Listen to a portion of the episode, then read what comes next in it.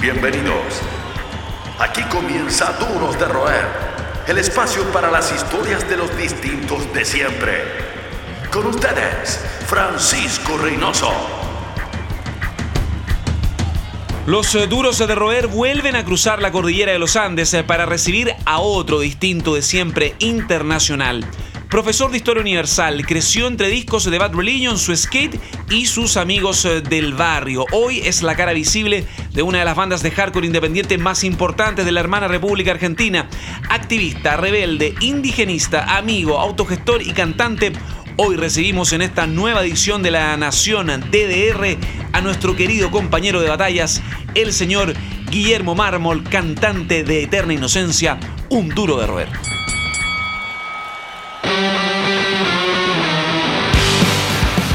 Don Guillermo Mármol, bienvenido, qué gusto tenerte acá y en estos tiempos tan movidos. ¿Cómo bueno, chicos, la verdad que muy agradecidos por el espacio, muy contentos, muy contentos de verlos como están trabajando con tantas ganas, con tanta pasión.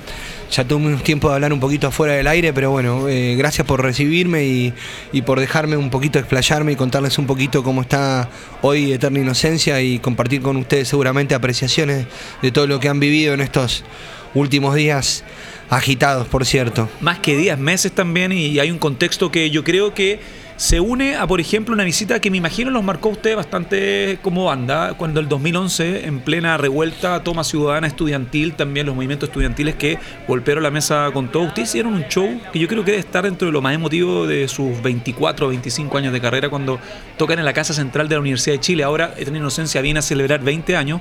El motivo de esta entrevista es en el marco de los 20 años de su primer show en Chile. Pero imagino que eso el 2011 los debe haber marcado a fuego.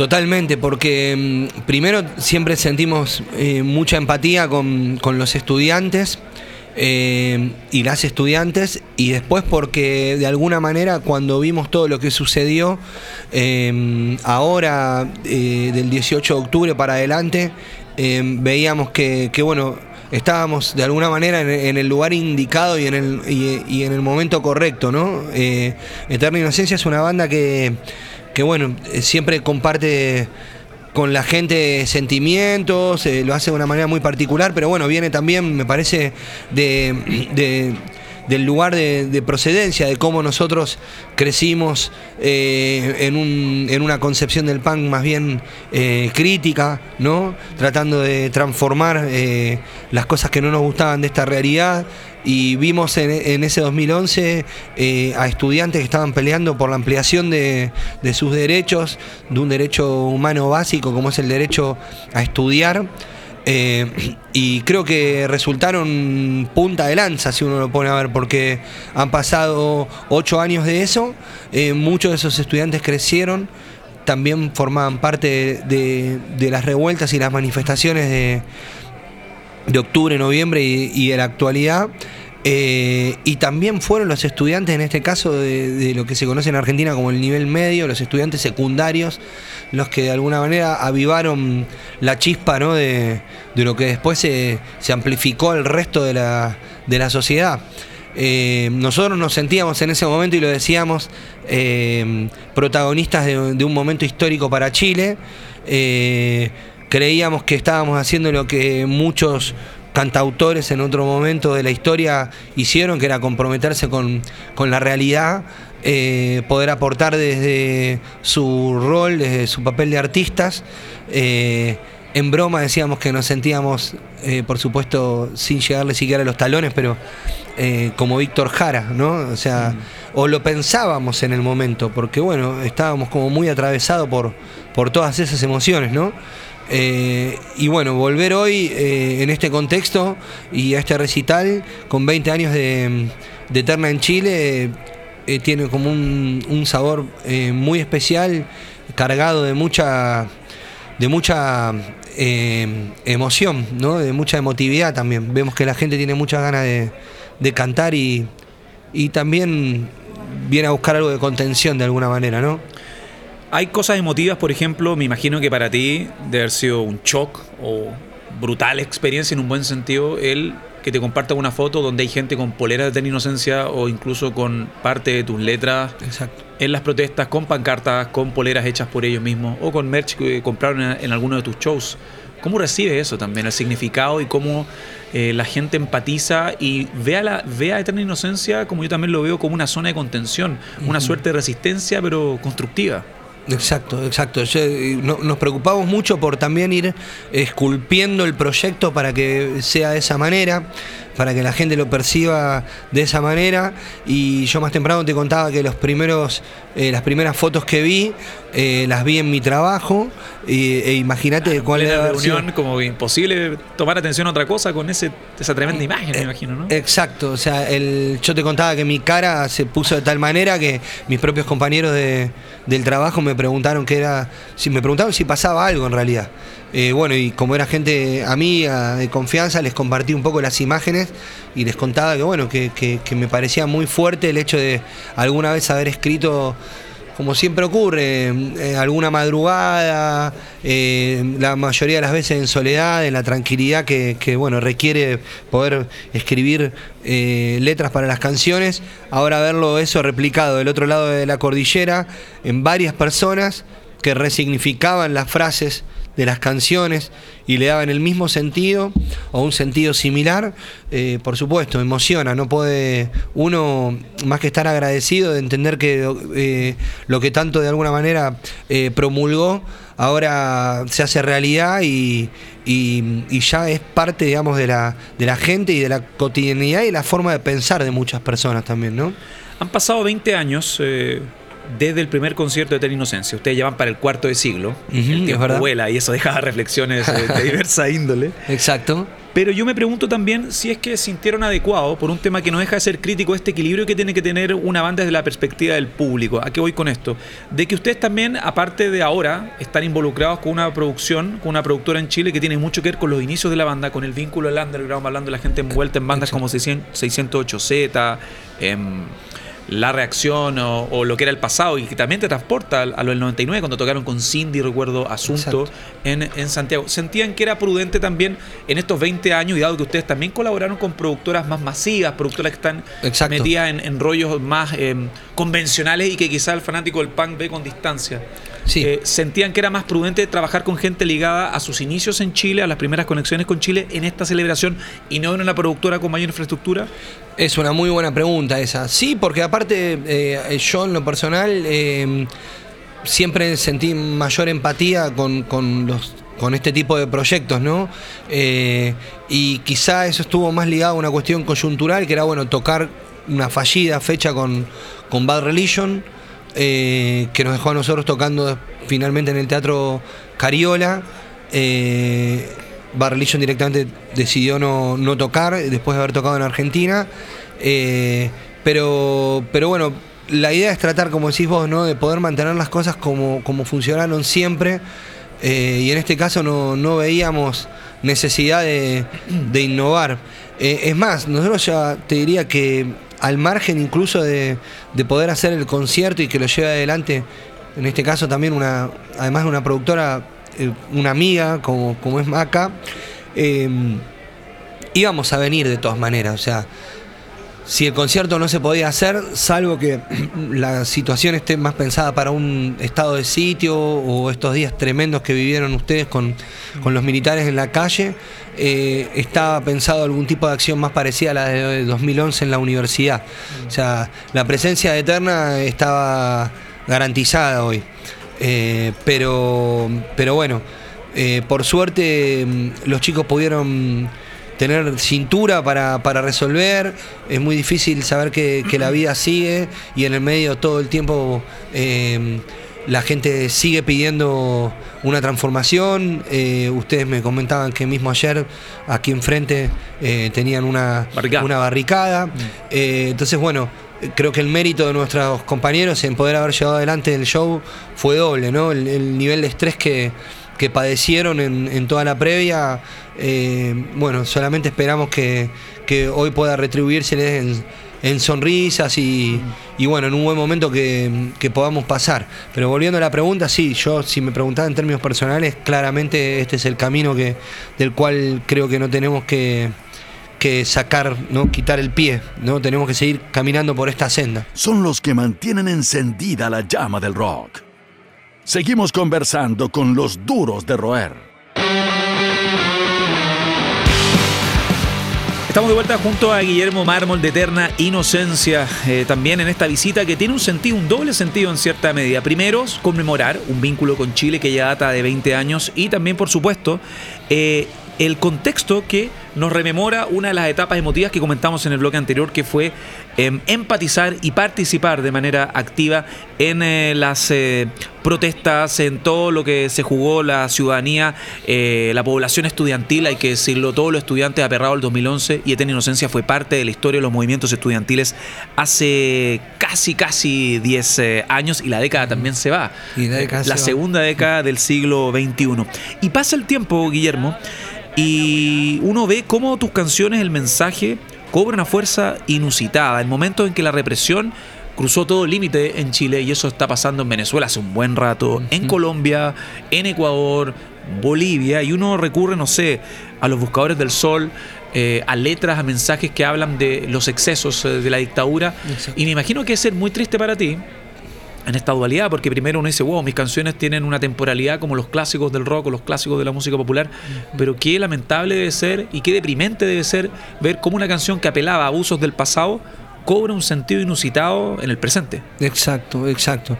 Sí, ahí tenés como sensaciones encontradas, porque mm, como decís vos, se van tocando diferentes temáticas a lo largo de las letras de Eterna. Obviamente hay cosas que son más de índole personal, porque la banda no es, digamos, un, partido político, es una banda de rock, pero sí tiene un mensaje muy claro, eh, que, es heredero, como decíamos más temprano, sobre todo de, un estilo que nació también en una década furiosamente neoliberal, como fue la década del 90, y que a nosotros ahora, en Argentina, puntualmente con estos últimos cuatro años de gobierno, nos, nos, nos digo, esas bases de, temprana lucha con, contra las posiciones neoliberales nos curtieron la piel y bueno, pasamos estos últimos cuatro años quizá tratando de componer y dar una respuesta. Eh, siempre con, digamos, bajo esa, bajo esa dirección, pero eh, a la vez, ahora te cuento, tratando de, hacerlo, como decíamos, eh, con un sentido productivo. Vos fíjate que la gira, en realidad, que ahora está tomando Santiago, pero que pasó en el mes de mayo por acá también, en, Valparaíso, eh, en La Serena, eh, nos llevó también por Colombia, hemos tocado en Medellín, eh, en Bogotá, hemos tocado en Lima, en Perú, hemos recorrido grandes distancias también dentro de nuestro país por distintas regiones. y la gira, te decía, se llamó eh, por una Latinoamérica llena de abrazos. citando a Eduardo Galeano. Citando a Eduardo Galeano, un poco eh, emulando al, libro de los abrazos, como se llama esa obra de él. Eh, y la verdad no, no, pensábamos que iba a ser un año tan agitado para América Latina cuando pusimos el nombre y decíamos la necesidad de abrazos es imperiosa ahora y esto que estamos haciendo hoy nosotros es de alguna manera trazar un puente simbólico digamos de, solidaridad y trayendo también nuestro, nuestro apoyo, ¿no? Eh, en la actualidad todas las canciones que, estamos escribiendo eh, tratan de rescatar historias de proyectos, ¿sí? Eh, que pueden ser, por ejemplo, un, un, un, playón de cemento que, del cual se apropiaron eh, jóvenes de, un distrito eh, y lo han, pues, lo han transformado en un skatepark. un skatepark que curiosamente es público, pero está llevado adelante por muchachos, digamos, no es, un, no es algo que esté impulsado por como te diría, ya se le dice la municipalidad, acá sería el ayuntamiento, ¿sí? O sea, eh, y bueno, bajo una concepción de, del skate muy interesante, también un skate inclusivo, literalmente inclusivo. Eh, em, hay gente que está haciendo cosas muy buenas eh, para, personas que tienen algún tipo de movilidad reducida o algún tipo de discapacidad y están generando, por ejemplo, estructuras de metal. Caso, por ejemplo, de los chicos que ya se autodenominan dragones del asfalto, ¿no? que es una estructura de metal con un skate. Y bueno, los chicos que tienen eh, problemas musculares, que no se pueden mantener en pie, por ejemplo, que están en silla de ruedas, ¿sí? con arneses, lograron conectarlos y hacerlos andar en skate vos ves los rostros de esos chicos eh, y realmente no lo, no lo podés creer. Entonces, bueno, una canción para eso, una canción para nuestros amigos de lugares que son muy pequeñitos, un lugar que se llama Laguna Larga, en la región de Córdoba, provincia de Córdoba, un pueblo que tiene ese nombre, pero vos fijate, vacío de identidad, en el sentido de que cuando se hizo una gran obra, que fue una autopista, le drenaron la laguna. Entonces, los tipos tienen nombre, pero no tienen laguna. ¿Sí? Jóvenes que llevan adelante un, centro cultural también, donde se apropiaron del espacio y hacen un montón de actividades para un pequeño pueblo que tiene por lo general también una raíz bastante conservadora. Eh, nuestros amigos de Laguna Larga, el colectivo Catalina Clandestina, también una canción. La Biblioteca Popular Chinaski, una biblioteca también en el Gran Buenos Aires, en los barrios más profundos del Gran Buenos Aires. ¿no? Un proyecto pu- popular que tiene un montón de actividades contraculturales, una canción. ¿No? Eh, La idea de ir de alguna manera amplificando estos proyectos que estás diciendo lo mismo. En vez, en vez quizás de decir, mira, el gobierno es una mierda, el sistema te está matando, que ya lo dijimos en un montón de discos también, de Claro. hecho, estás tratando de acercar una propuesta, difundiéndola, ¿no? Eh, y también conectando a la gente, porque no se trata nada más de hacerles canciones, sino hemos generado los espacios nosotros como banda. Motivarlos para también construir espacios, yo creo, para la contracultura. Ustedes provienen del anarquismo, provienen de los fanzines. Ya en el siguiente bloque vamos a hablar de tus orígenes.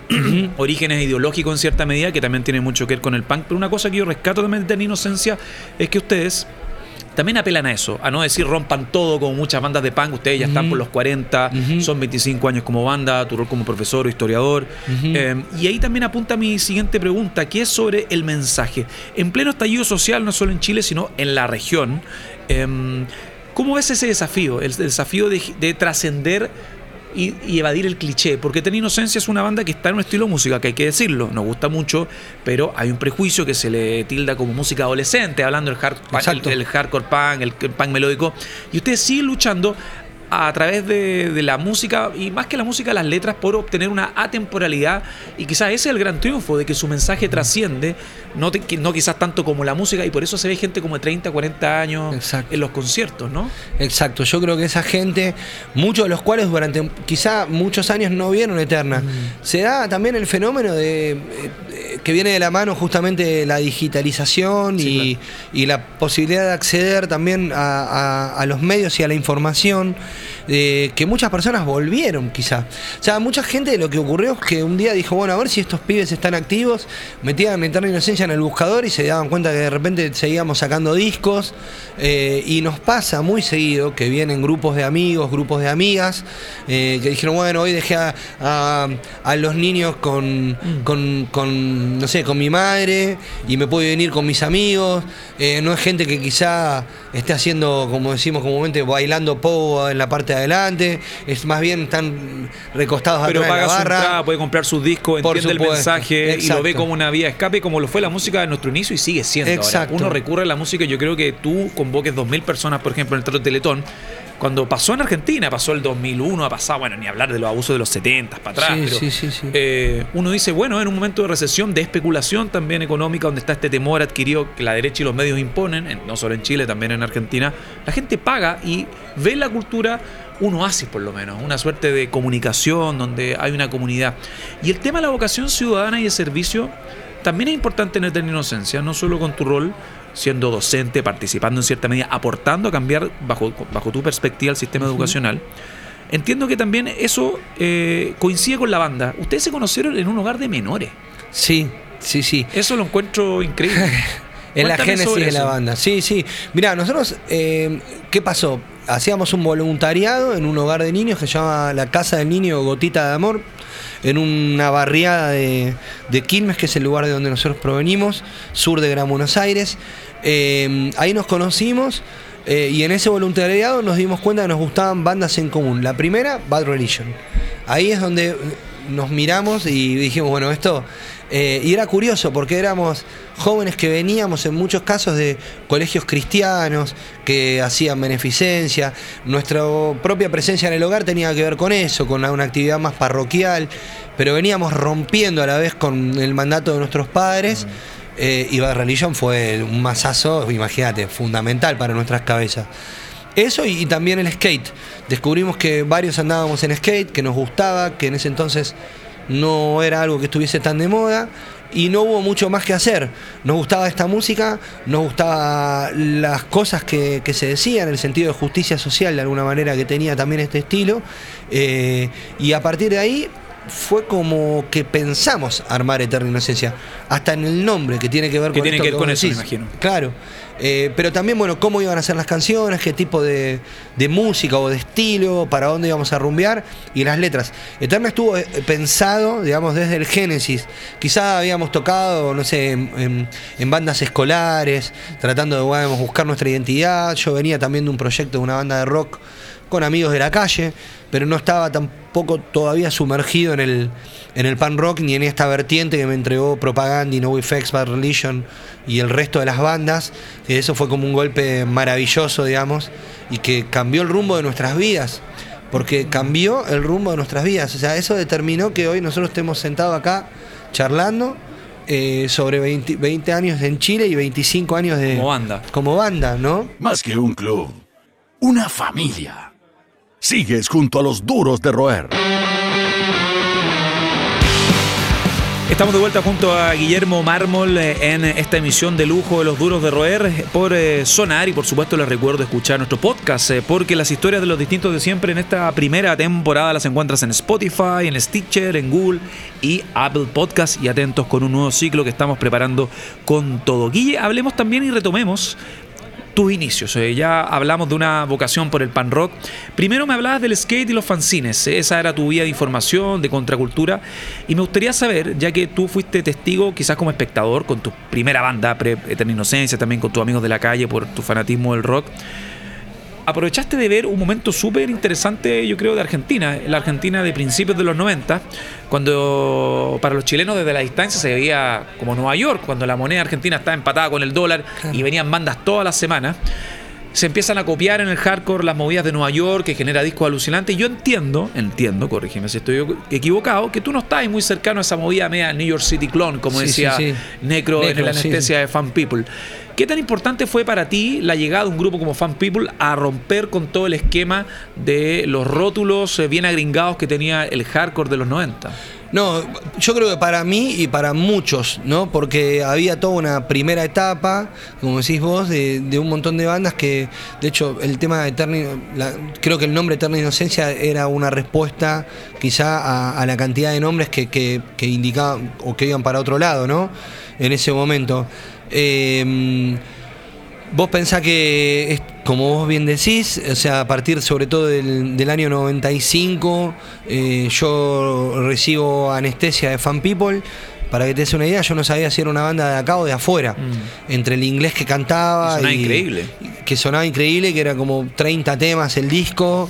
Eh, era- creo que ese disco para muchas personas fue, fue también un, Revelador. revelador, fue un cambio de vida para muchos. Y que se acercaban también eh, novedades, que yo cuestiones que tenían que ver con eh, defensa de los derechos humanos. Misoginia. Misoginia, Homofobia. eh, homofobia, racismo, vegetarianismo, vivisección. Era una cantidad de información realmente que. que- Era casi un fanzine ese disco. era un fanzine en sí mismo. eh, acompañado además por, por- por la ebullición, digamos, de, es- de esa prensa escrita de los últimos románticos, como digo yo siempre, ¿no? Porque eso venía también de la mano de, de cartas que uno escribía, que cruzaban del otro lado del Atlántico, eh, o o aquí mismo dentro de la región. Siempre esas cartas venían con algún sticker, con algún panfleto seguro. Siempre uno en la carta algo ponía. Uno no podía conseguir poner solamente lo que escribía. Y yo digo, eh, yo mandaba seguramente alrededor de, en el mejor momento, y alrededor de 15, 20 cartas semanales, que en algún lado tienen que estar. Eh, ¿Para y- dónde iban? ¿Sellos? O para no fanáticos eh, para intercambio de claro cinta? gente gente que por lo general lo escuchaba Eterna Inocencia o mismo yo me con- contactaba o enviaba cintas también a, a, a, yo, fanzines de, de, de Europa así se la gira del año 2000 eh, por Europa por carta o sea increíble Eh, todo antes de, de, bueno de, de poder empezarnos a mandar ya masivamente mails y después todo lo que ocurrió con, con internet. Por lo tanto, si uno lo ve a la, distancia es como el esfuerzo to- es todavía mayor, ¿no? Eh, y creo que de alguna manera somos como, como hijos de, de eso. Nosotros y un montón de bandas más. Eh, ahora en el último disco justo hay una canción que nombra por lo menos a las bandas en las que nosotros mismos tocamos y los integrantes de Eterna Inocencia, porque la formación de Eterna tiene 10 años, pero por ejemplo yo a Cirilo, 10 años con la actual, ¿no? O un poquito más, que es la, formación que más duró, vamos a decir, ¿no? Eh, pero todos tocaron otros proyectos. Uno de mis guitarristas, te decía, Cirilo, por ejemplo, tocó en Opción Crucial, que es una de las primeras bandas eh, del estilo face to face o del estilo punk melódico como nosotros lo conocemos. Eh, yo iba a ver esa banda. Eh, ¿Y qué crees que te diga? Eh, yo- la canción dice eso, dice, acá, en una parte de la letra dice, acá suenan todas nuestras bandas. O sea, suena Eterna Inocencia, pero suenan todos los proyectos que por diferentes razones no pudieron continuar en el tiempo. Eh, Alejandro, el bajista que tocaba en Ánimo, Ugly Records, que es el sello del Necro, les- le editó un disco en su momento. Eh, bueno, nuestro baterista Germán es también el baterista de una banda de metal brutal que es Avernal. Ya lo también, ¿no? Es una, una banda con la misma eh, cantidad de años que Eterna Inocencia, que ensayaba a dos cuadras de diferencia. O sea, eh, nosotros somos muy amigos de toda la vida de Cristian, que es el cantante de Avernal, y él fue quien nos dijo, su baterista tiene que ser Germán. No todo el mundo te cede gentilmente un músico, ¿no? Bueno, esa es la camaradería que debería haber en el underground, fuera de los egos. Exacto, exacto. envidia Pero a veces, viste, claro, o, o la circunstancia de que. A ver, Eterna toca mucho, a Bernal también, ¿no? Uno podría pensar, ¿no? Que, que empieza a tensarse la situación, digamos, en cuanto a las fechas.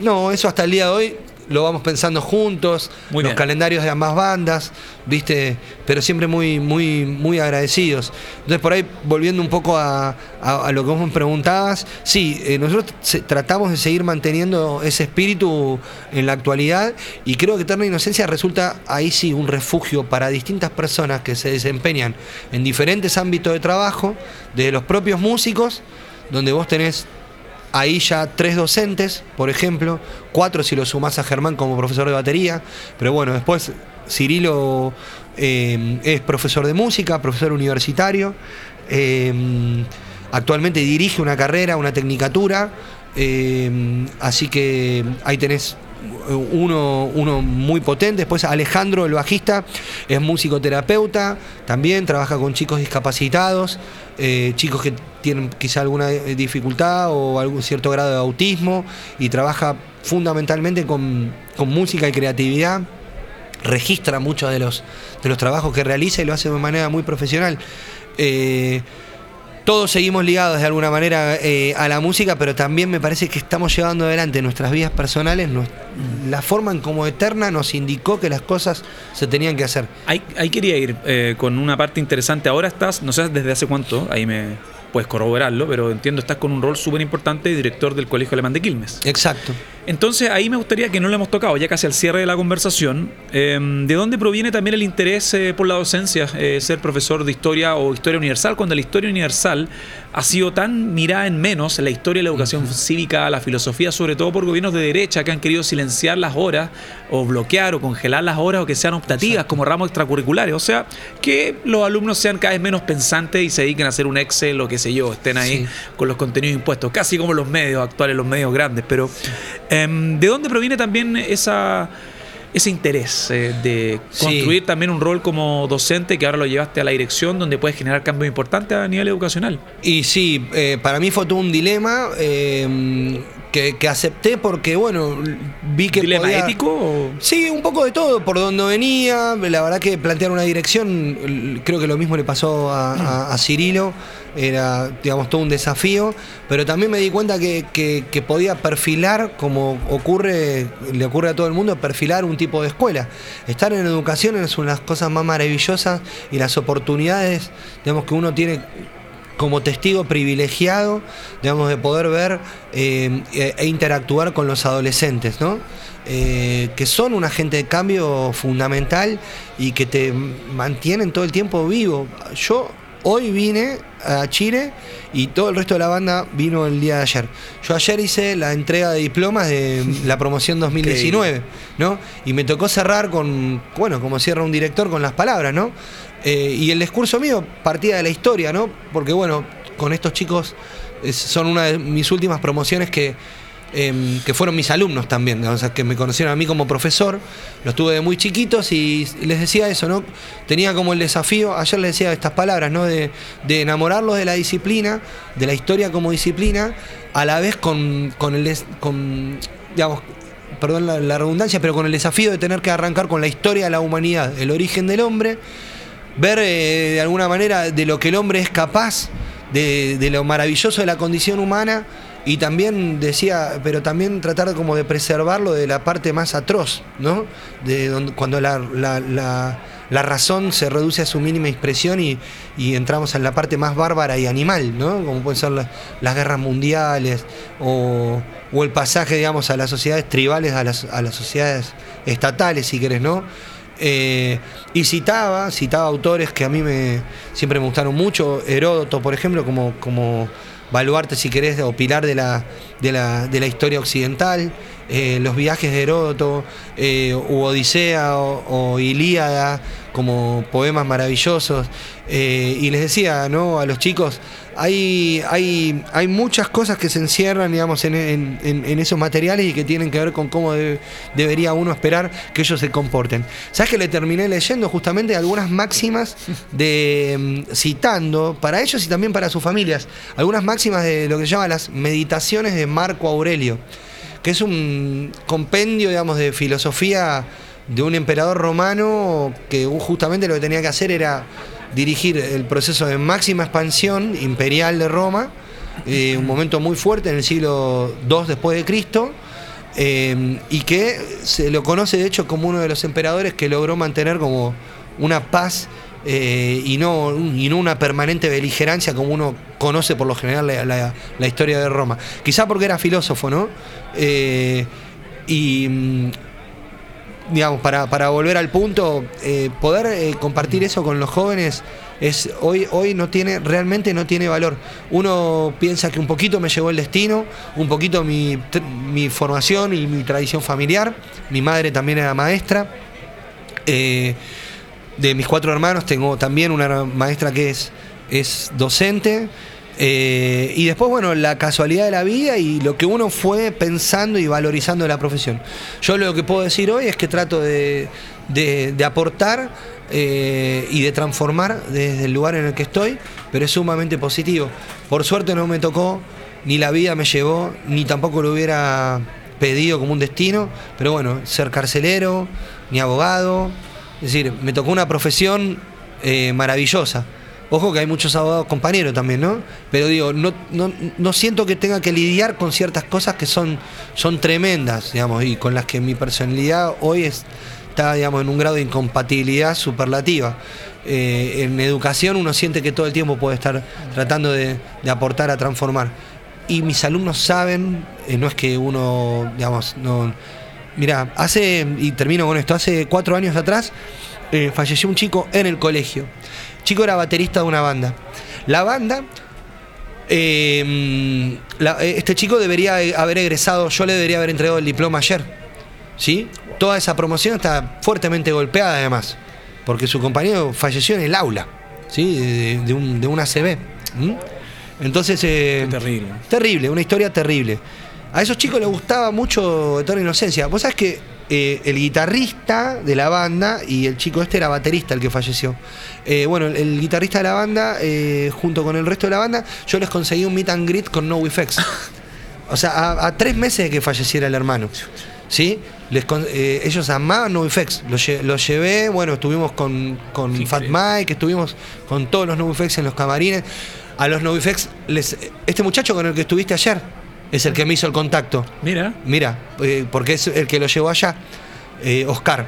Entonces, eh, él me hizo el contacto, yo lo llamé, le dije, mira, Oscar, tengo esta- este problema, necesito ver si me podés hacer este favor de amigo. Me dijo, vos tenés que venir, no tenés ningún problema, yo te espero en tal lado y vamos. Qué bien. Increíble. Y también él les dijo a los NoFX que era lo que había pasado. Recibieron un mensaje de aliento, que tenían que seguir tocando, que la cosa no terminaba ahí. Bueno, imagínate cómo se fueron esos pibes. Y este miércoles, el miércoles de esta semana, el salón de música del colegio llevó por placa el nombre de eh, Jeremías Bien. Corso, que era este chico, ¿no? La sala de música lleva el nombre de este chico y su hermano, que ya está egresado, con la banda y sigue tocando, tiene una banda llamada Fue en Defensa Propia, vino a tocar al colegio eh, una acústica. ¿Qué tema tocamos? Viento del Amanecer de Eterna Inocencia. Lo toqué yo con los dos guitarristas Es de la... casi como el ciclo completo. Eh, ahora después cuando terminamos te muestro las imágenes y lo vas a poder ver. Está toda la gente del colegio y estoy tocando un tema de Eterna. Con todos los sentimientos, con todas las imágenes potentísimas, eh, hablando de la, eh, de la compatibilidad, no la incompatibilidad. Se te hace más difícil eh, por un tema de que uno igual se exige como docente, uno va acumulando nuevo bagaje, el tiempo, la vida misma, la rutina. El tiempo al final es yo creo que el bien más preciado a estas alturas del partido. Claramente. En la sociedad actual, sobre todo en Latinoamérica, cuando las horas laborales son vistas casi como una obligación y no como, no sé, una vía quizás. Exacto. Eh, esa es una de las razones por las cuales también a Eterna le cuesta más sacar un disco a estas alturas de la vida. Yo sé que están en sí, eso. Sí, no, pero es, es, es, es eso y también eh, eh, siempre mm, vengo diciendo que, que mm, realmente si tuviera que sacar un libro, eh, un libro, un disco, mira el Furcio, hablando de, de los demás, eh, y probablemente lo hago en tres meses el disco. Pero el, el gran desafío me parece es tratar de hacerlo primero tratando de ver cuáles son, digamos, las cosas que uno puede mejorar, todavía lo que es perfectible en uno y la mirada de uno sobre las cosas eso ya te, te condiciona, porque ya el, el disco tiene como un marco de trabajo y una perspectiva. Eh, pero traté de a poco como de, de limpiar todo lo que tenga que ver con hablar de los demás. Y peor, si, o sea, si, voy a hablar de alguien, tiene que ser un elogio. Claro. O sea, no estoy ya más para la, para la crítica, menos todavía esas letras as- que me asquearon, digamos, del hardcore, que no se sabe Bueno, a quién están dirigidas, pero viste, lo que me hablamos traicionaste, me, no sé qué. Lo que hablábamos en un principio, resistencia constructiva. Claro, de eso se trata, ¿no? Entonces, bueno, eso que yo hace que me cueste más, pero estamos en el camino. 2020 ti- va a haber disco nuevo de Eterna. Antes de llegar al cierre, Guille, ha sido un increíble programa. Estamos felices de tenerte y bienvenido siempre al equipo de Duros de Roer, a nuestro programa que ya, ya tenemos, ya estamos trabajando en la segunda temporada. Te quería preguntar si es que te consideras un duro de roer. Sí, me considero un duro de roer. Vos sabés que a mí cuando se me mete algo en la cabeza es difícil que me lo saquen y si tengo ya la decisión tomada, acá estoy hace 25 años tocando, así que imagínate. Esto fue Duros de Roer Podcast. El club de los distintos de siempre. El último apaga la luz. Hasta la próxima.